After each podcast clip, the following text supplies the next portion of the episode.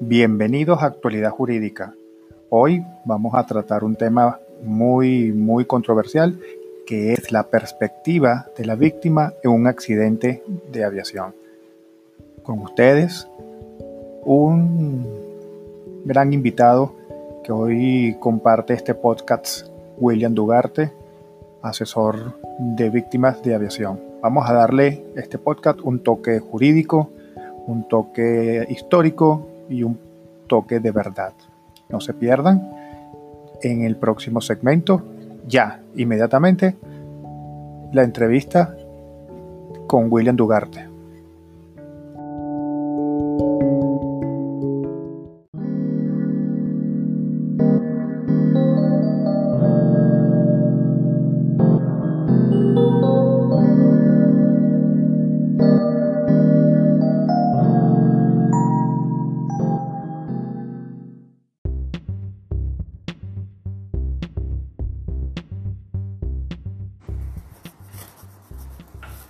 Hola, vamos a, a las 4 de la tarde, estamos este, listos para iniciar nuestro live de actualidad jurídica. Vamos a comenzar en unos minutos, vamos a ver quién se está conectando. Saludos a Débora, su Heidi Cordero, feliz, feliz tarde para ti. Hola Valeria, ¿cómo estás tú?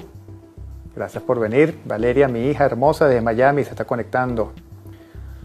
Gonsky, saludos, feliz tarde.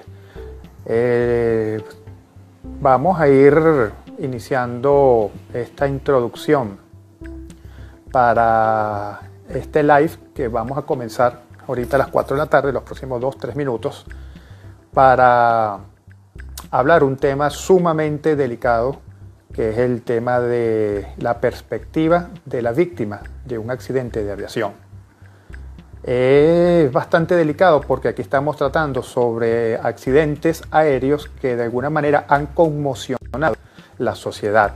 El último que tuvimos eh, eh, fue el accidente en Irán, donde murieron 114 personas, si no me equivoco, con su tripulación. Eh, tenemos un gran invitado el día de hoy que nos va a hablar sobre su experiencia como asesor de las víctimas de aviación aquí en Venezuela, nuestro amigo William Dugarte. Este, lo importante de este live es establecer de alguna manera cuál es la perspectiva, cómo se ve el accidente aéreo por parte de las víctimas. Vamos a identificar quiénes son las víctimas del accidente de aviación y cómo son los procedimientos establecidos por la legislación venezolana, las normas eh, aeronáuticas, los manuales de procedimiento que tienen las líneas aéreas para el trato de este tipo de personas que son, susceptibles de alguna manera por la pérdida de sus familiares. Vamos a esperar que se coloque un poquito más de gente. Este, aquí tengo unas chuleticas, por aquí las tengo guardaditas para hacer unas preguntas a nuestro amigo William Dugarte en unos minutos cuando se conecte desde España. Nos está, nos está acompañando William, ya se conectó William. Saludos William, un gran abrazo, gracias por acompañarnos en este live. El invitado especial que tenemos para el día de hoy en Actualidad Jurídica, que vamos a hablar sobre las perspectivas de, de las víctimas de un accidente es importante destacar que estos lives los vamos a seguir haciendo con distintos temas y con distintos invitados. Otros los voy haciendo yo en distintos temas de la aviación que vamos a ir poco a poco este, presentándoles a ustedes. Ya el primero de junio tenemos otro que vamos a hablar sobre los derechos y deberes de los pasajeros por el contrato de transporte aéreo, que es sumamente importante. De antemano, bueno, este, con este preámbulo vamos a iniciar entonces esta, este live, aquí tengo una, una chuletica donde vamos a, inicialmente vamos a conceptualizar primeramente este, antes de hablar del accidente aéreo, antes de hablar de, esa, perspectiva que, que, sufre o que tiene, la, visión que tiene el, eh, la víctima de, un accidente de aviación, tenemos que aclarar este, ciertamente que existen que existen este, elementos de prevención contra, contra los accidentes aéreos. Por eso que la seguridad operacional podemos hablarlo en dos, en, dos, en dos partes. La primera parte, que es la parte preventiva, que precisamente es para evitar, evitar a su nivel aceptable que no ocurran accidentes de aviación. Y la parte reactiva, que es la parte donde está la investigación por parte de la Junta Investigadora de Accidentes. Entonces vamos a aclarar ciertos, ciertos conceptos en la de la prevención, que es la, este, lo que ustedes han escuchado por ahí siempre y no, son, y no son conceptos iguales entre riesgo y peligro. El riesgo es la probabilidad que ocurra un suceso, en este caso un accidente de aviación. Es una probabilidad cierta, es mentira, es una quimera que digamos que, eh, que es imposible que, es, este, no haya accidente de aviación. Simplemente con el uso de una aeronave o simple uso de montarnos en un vehículo, tenemos un riesgo seguro, cierto, de sufrir un accidente, en este caso un accidente de aviación pero por las medidas de protección, por las medidas de seguridad, por, las medidas y procedimientos y normas establecidos por el ordenamiento jurídico y los manuales de procedimiento, se, este, se, disminuye esa probabilidad de accidente de aviación a un nivel aceptable. ¿Para qué? Para identificar y contener el otro concepto que son los peligros. ¿Qué son los peligros? Son entonces esas condiciones o esas acciones permitidas o omitidas, ¿verdad? Que aumentan esa probabilidad de ocurrencia de un accidente aéreo.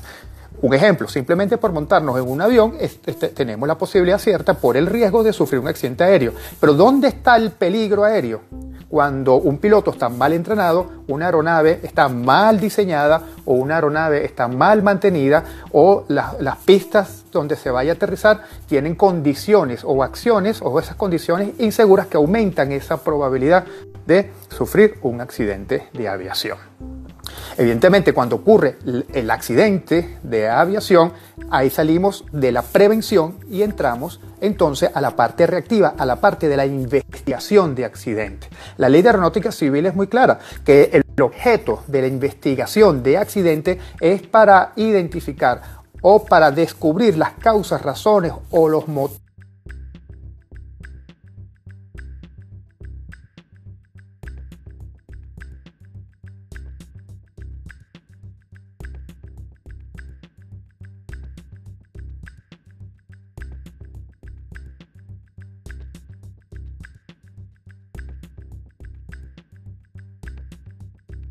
que hagan las modificaciones respectivas para que no de, de, sus normas y de sus procedimientos para que no vuelva a ocurrir un accidente por esas mismas causas, motivos y, razón.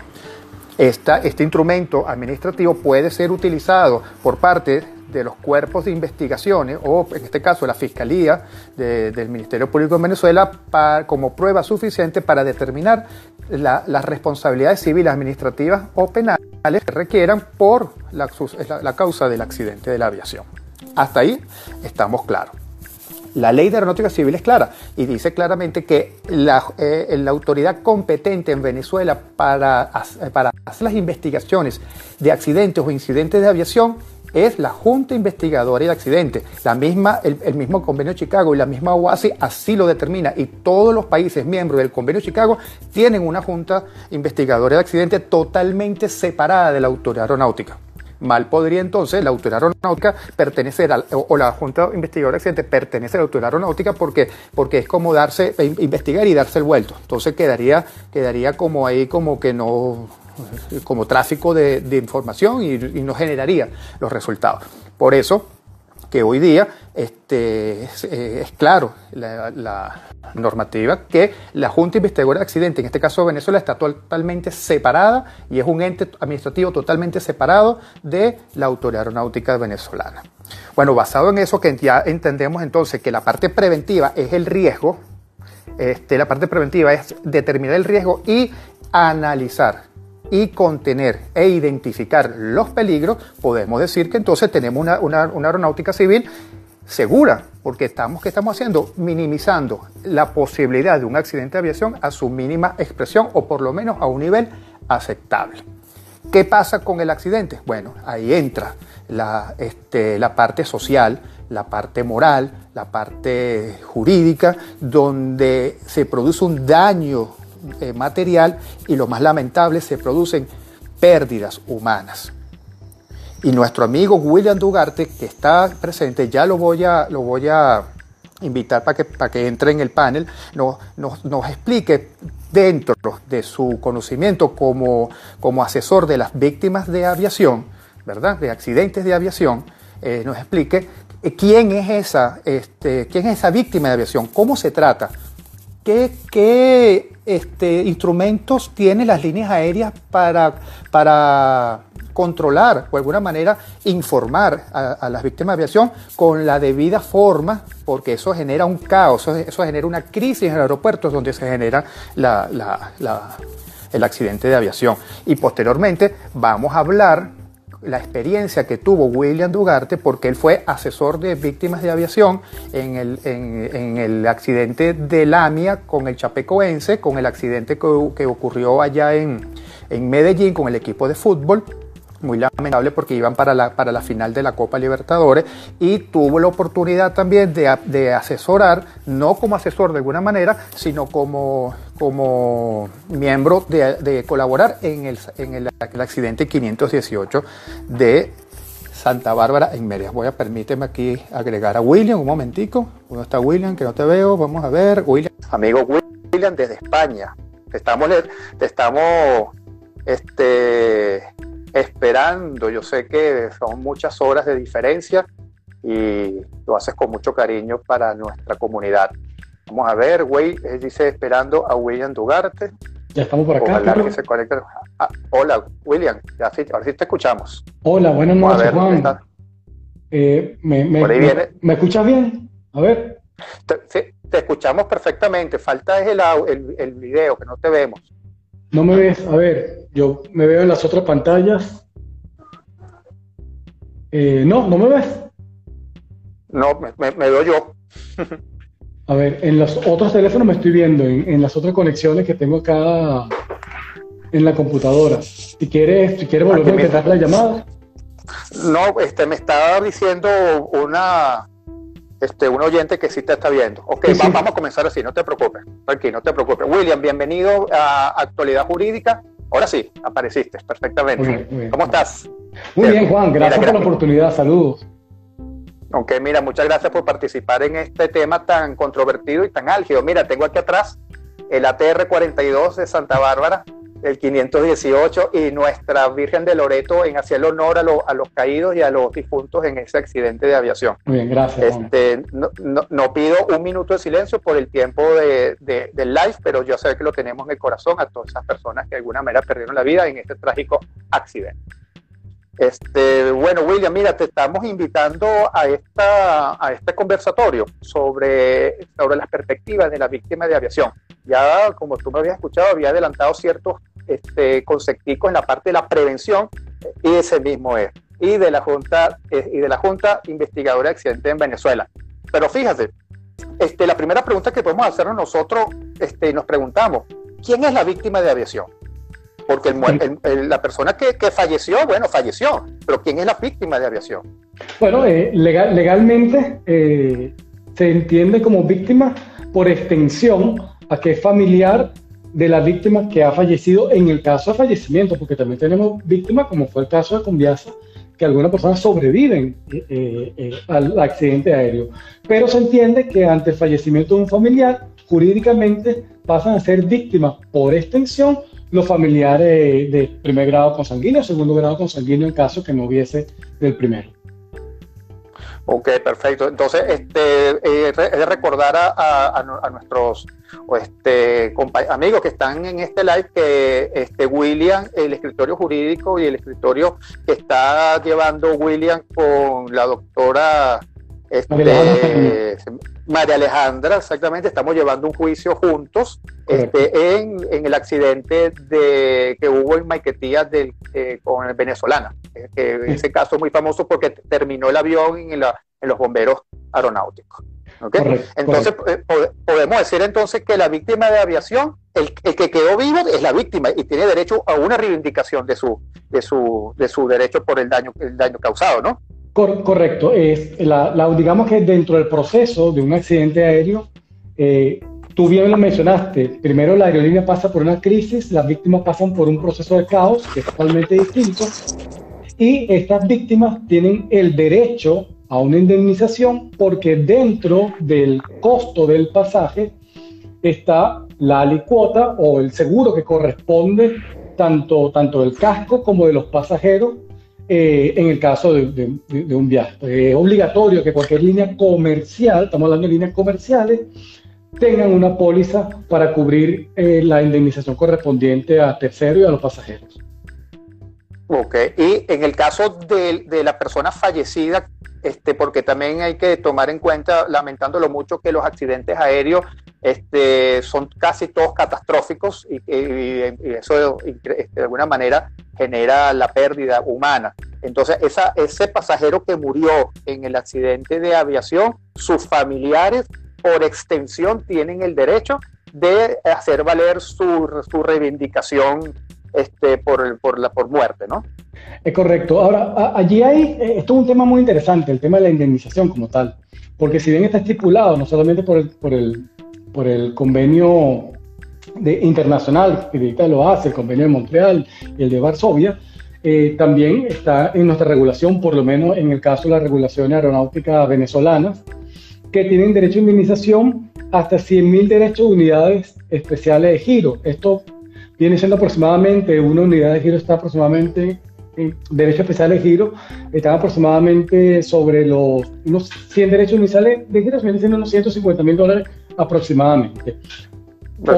entendiendo que esos 150 mil dólares hasta esa cantidad de dinero es un derecho que estipula la ley. Pero, pero la ley dice que en caso que se demostrase que por parte de la línea aérea hubo alguna culpa, culpa, violación a las leyes o dolo, no se puede limitar entonces esa cifra, sino que queda ya abierta a un peritaje o a una decisión jurídica de un tribunal sobre el monto indemnizatorio total por daño y perjuicio causado. Sí, eso, eso tiene mucha lógica jurídica porque este, dentro de las teorías de las responsabilidades, este, la ley, en este caso de la aviación y los convenios internacionales, protegen de alguna manera, este, cercan la, limitación de responsabilidades para que no hayan ataques individuales, porque de alguna manera, de alguna manera, este, por cada accidente de aviación estarían quebrando las líneas aéreas. Entonces la ley protege de alguna manera eso, pero cuando se determina porque hay culpa, negligencia, imprudencia o haya intención de producir el daño, esa, esa responsabilidad se abre para los ataques personales porque ya el, el que causó el daño lo hace con dolo, lo hace con intención. Sin embargo, perfecto, eh, yo, yo particularmente soy de la opinión de que así como se revisa normalmente eh, que, un, que un diseño de una aeronave vaya modernizándose, yo creo que también hay que modernizar las legislaciones. Y yo creo que el ánimo del legislador en la época que fue realizado el convenio de Montreal y de, de Varsovia, también fue una época donde ocurrían más accidentes aéreos por el por el contexto que generaba la aviación hace unos 40 o 50 años atrás. Hoy en día, hoy en día eh, la modernización de la aeronave, la tecnología, permite una mayor seguridad en el transporte aéreo, pero vienen reflejándose más accidentes por crisis dentro de la institución o clima organizacional, factor humano, que por la misma tecnología.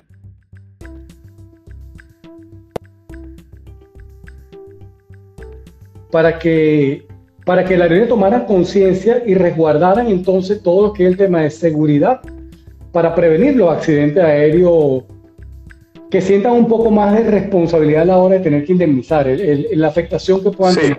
Invertir en seguridad, invertir en seguridad es proteger también la finanza de una aerolínea. Sí, fíjate que, este, ya para 1999 el convenio de Montreal de alguna manera refunda los, principios del, convenio de Varsovia. Pero en Venezuela, eh, Venezuela no ha suscrito todavía Varsovia, eh, perdón, Montreal, 1999. no lo, ha, no lo ha suscrito, pero el sistema de responsabilidad está, está establecido en la ley de aeronáutica civil. Entonces ahí entra una, un choque de, de, criterios que bueno, que eso tranquilamente lo podemos discutir en cualquier otro ley porque esto es tela que cortar.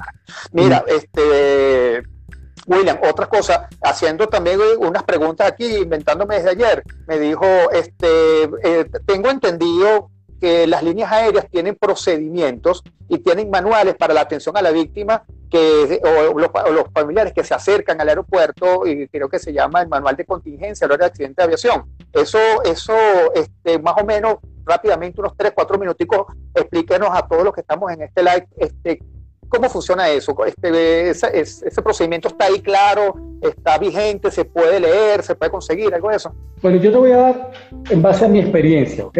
Eh, sí existen los manuales, existe el plan de emergencia o el plan de gestión de crisis, el nombre que le quieran poner la línea aérea, pero es una obligación tener. Lo que pasa con estos manuales en muchos países, especialmente en nuestra Latinoamérica, es que son manuales que se redactan para cumplir con la autoridad aeronáutica, para llenarlo tenerlo y mostrarlo, pero que en la práctica no se lleva realmente al personal de, de, las operaciones. Y es cuando ocurren esta catástrofe aérea, como por ejemplo el caso de Santa Bárbara, que es el que tú nombraste, donde yo empecé, te das cuenta que ese manual de gestión de crisis de la aerolínea y también el del aeropuerto, que también el aeropuerto tiene su manual de, de atención a la emergencia, donde incluye la atención a las víctimas, realmente lo desconocen totalmente. Entonces viene el caos general a la hora de atender a las víctimas. Y eso lo he visto tanto en el caso Santa Bárbara como en el caso Conviasa en Venezuela, porque, a ver, ese manual, y te lo digo a, a grosso modo, incluye qué tiene que hacer la aerolínea y el aeropuerto, ambos como instituciones, a la hora que ocurre un accidente. ¿A dónde deben de dirigir la víctima? ¿Qué personal debe atenderla? qué espacios, qué espacios deben de tener para poder contener a los familiares y no exponerlo a la, a la opinión pública, hablamos así, al ataque de los medios de comunicación. Y nada de eso, Juan, ocurre a la hora que, de, que han ocurrido estos accidentes aéreos. no ocurre. Las víctimas están desorientadas totalmente porque yo estaba allí en el aeropuerto. Y no existe entonces la práctica. Quizás llamado la atención, quizás un poquito aportar en, en, en este trabajo que estás haciendo hoy es el llamado de atención para que esos manuales realmente dejen de ser papel para cumplir con un proceso de autoridad náutica y se conviertan en, en, en experiencia viva de cada persona, de cada ente involucrado en las operaciones aéreas. Excelente, William. Este, faltaba menos que, que eh, tomar este llamado a las líneas aéreas de alguna manera para que ese, ese manual no se haga letra muerta y se haga efectivo. Y, este, y que bueno, y que las autoridades competentes, en, especial no tanto la autoridad aeronáutica, porque la autoridad aeronáutica de alguna manera tiene, tiene su responsabilidad, pero también este, los aeropuertos, el, el plan de contingencia de los aeropuertos donde ocurre el accidente, donde van a llegar las víctimas o los familiares a saber de sus, de sus, de, su, de, su gente, pues que Fíjate, Juan, fíjate, Juan, y disculpa que te interrumpa. En el anexo 9 de la OASI que estipula la atención a la víctima de accidente aéreo, este anexo salió en el año 2013, estamos hablando que, es reciente, pero sale, la UAS se ve comprometida a brindar un, manual específico en atención a la víctima debido precisamente a la deficiencia, a la falencia que estaban ocurriendo cada vez que ocurrió un accidente aéreo. Entonces, ese, ese anexo 9 de la OASI dice cuáles son los tres fundamentales eh, eh, protagonistas de la atención a la víctima.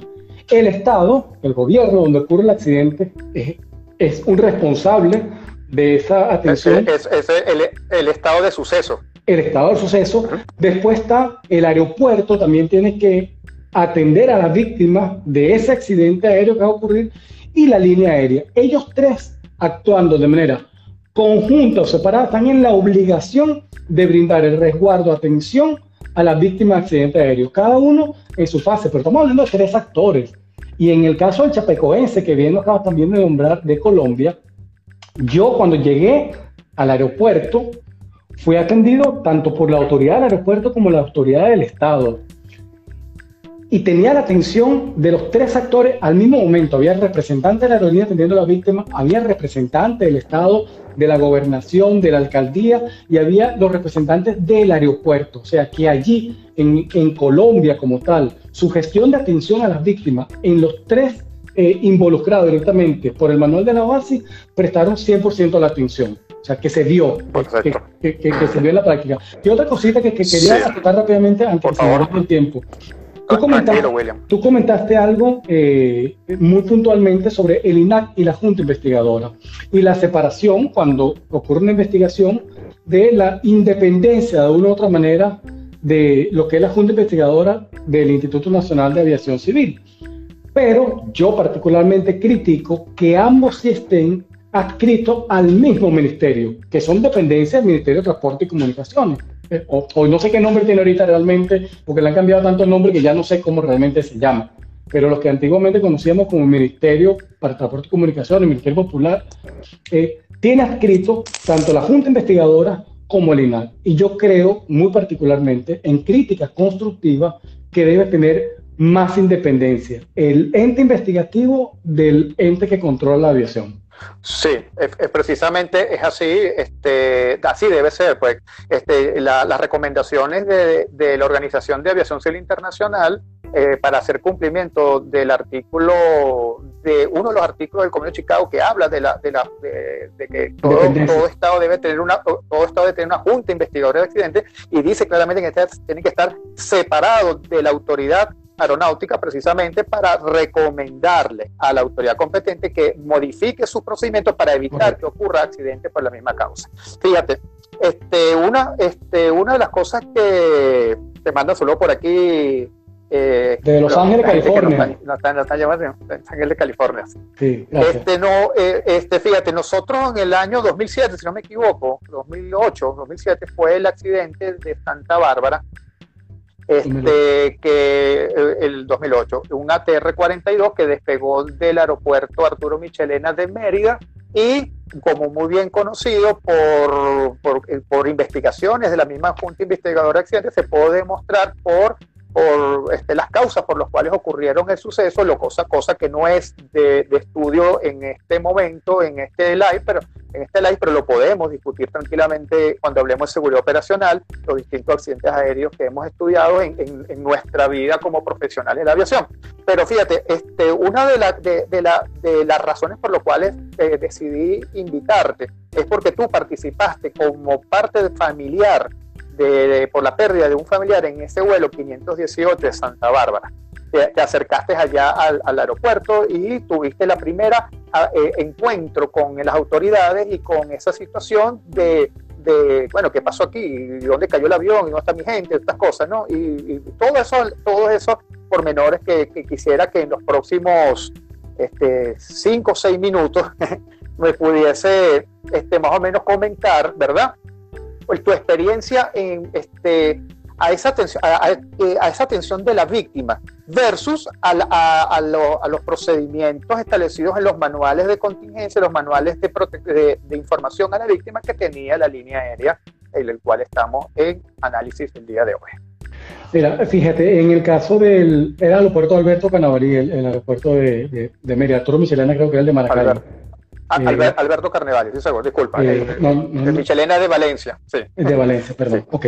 Eh, mi experiencia en el año 2008 ante Santa Bárbara, si bien es cierto, la aerolínea intentó, intentó eh, hacer lo posible para tener a víctima, es lo que te había dicho, no tenían una buena gestión, no habían llevado realmente es, esa práctica de qué pasa si se nos cae un avión. Y cuando llegamos al aeropuerto, los familiares nos enterábamos más por los comentarios, por los rumores, por la prensa, que por el mismo personal de aeropuerto y de la línea aérea de qué estaba pasando, dónde estaba realizándose la búsqueda. Fue hasta entrado el día siguiente, 24 horas después del accidente, que nos trasladan al Estadio Metropolitano de la ciudad de Mérida, esto por parte del Estado, para que allí pudiésemos hacer todo el proceso de esperar el rescate de los cuerpos y la identificación de los mismos. Pero fíjate que, insisto, es que no había un plan de emergencia que pudiese estipular el aspecto financiero para atender a la víctima. O sea, proveer, Juan, cuando llegue a Colombia, tenían tarjetas celulares para todas las víctimas que estaban llegando al aeropuerto de parte del Estado, para que tuviese la víctima comunicada. O sea, el más mínimo detalle fue cuidado. Y en el caso de Santa Bárbara no, encontramos un caos total. La línea aérea no estaba realmente preparada para atender la contingencia, aunque tuviese toda la, mejor voluntad para atenderla. El aeropuerto no estaba preparado tampoco para atender la, la, contingencia porque el personal no estaba capacitado. Así que lo que encontramos fue caos, caos que fueron las víctimas poco a poco organizándose y donde una de las mejores actuaciones que, que, que yo vi fue la de, en ese caso, fue la gente de responsabilidad civil, la gente de, de rescate. De protección civil. De protección civil. Eh, y, y, ellos sí lograron organizar un poco aquel caos que existía entre los familiares. Pero realmente, mira, hasta la comida teníamos que organizar nosotros para poderla comprar y poder comprar el agua. Había mucha desorganización. Fue una experiencia que finalmente, finalmente, eh, sí dejó enseñanza y sí dejó mucho, mucho en la comunidad aeronáutica para poder construir una mejor atención a la víctima, porque una de las cosas que buscamos, este en vivo, Juan, esto que tú estás haciendo, no lo estamos haciendo para criticar ni al país ni la infraestructura, lo estamos haciendo para aportar en positivo y ver en qué podemos mejorar. El llamado a la atención de la crítica constructiva, y eso es lo positivo que tienen este tipo de, de iniciativas que, que tú has tenido, para comentar a la comunidad aeronáutica y para prepararnos para una crisis, para prepararnos más adelante y que todos tengamos un poco de conocimiento para la atención a las víctimas. Muy bien, exactamente. Bueno, precisamente en como conclusión de este live, eh, de este live podemos este, concluir por ahí preguntaron, este, están haciendo un, un acotamiento, este, pasa que se me fue rápido para allá arriba, diciendo que aunque efectivamente el anexo 14 establece los protocolos para, la, para, para, hacer esa investigación y la, y la atención a estas cosas, las líneas aéreas de verdad no están capacitadas para, para cumplir el procedimiento porque lo que realmente lo que menos ellos esperan es que se le caiga un avión. O sea, lo, lo, eh, es, no, este, no, no hay elemento de práctica que ellos practiquen un, un estado de contingencia porque realmente eh, la, la, seguridad de la aviación está tan, tan, garantizada que a ellos se le hace como que, bueno, este, si llegó el accidente, bueno, vamos a cumplir con el procedimiento. Lo, efectivamente lo cumplen, pero, pero no lo hacen de manera efectiva y eficaz por la falta de práctica. Práctica para mí, práctica, práctica y práctica. O sea, no creernos invulnerables, porque creernos invulnerables es el primer paso para convertir la crisis en caos, para hacer de esto un desastre. Entonces, no solamente tenemos que practicar, tenemos que llevar a todo el personal, a esa persona que está en el counter, esa persona de, de, tráfico aéreo, este, tiene que estar capacitada, tiene que saber qué le va a decir el familiar, quién va a ser la persona encargada de las comunicaciones, que haya una sola persona encargada de las comunicaciones preparada para atender a los medios de comunicación, para dar respuesta, para cuando el familiar llegue al cabo y pregunte qué ha pasado, que le dijeron que su avión se cayó, esa persona no comete el error de decirle, ay señora, yo no sé, espérese un momentico por aquí, déjeme preguntar, no, para que diga, un momento señora, ya le va a atender la persona especializada, venga a este espacio, este espacio está preparado para ustedes, ya le van a dar la información, que no le digan cosas como que eh, yo sé por lo que está pasando, porque es un grave error decirle a un familiar, yo sé por lo que usted está pasando, menos que tu familiar también esté dentro del avión.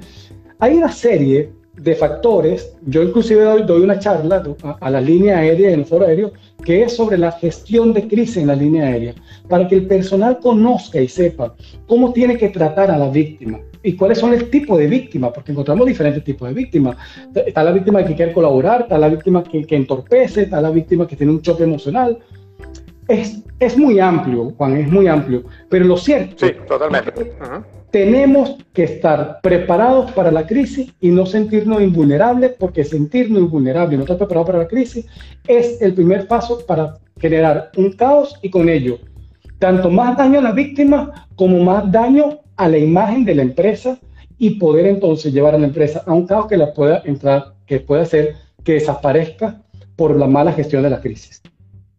Así es, precisamente el llamado a, estos tipos de live es precisamente para informarle a, las personas que nos están escuchando que, primeramente que no se preocupen, que los accidentes aéreos catastróficos son muy pocos, de verdad. Este, las estadísticas, las estadísticas hablan de, un millón, un, accidente por cada millón de vuelos, una cosa así, una broma exorbitantemente. Juan, este, Juan, es que, es que hay un dicho que dice, se me quedó bien grabado.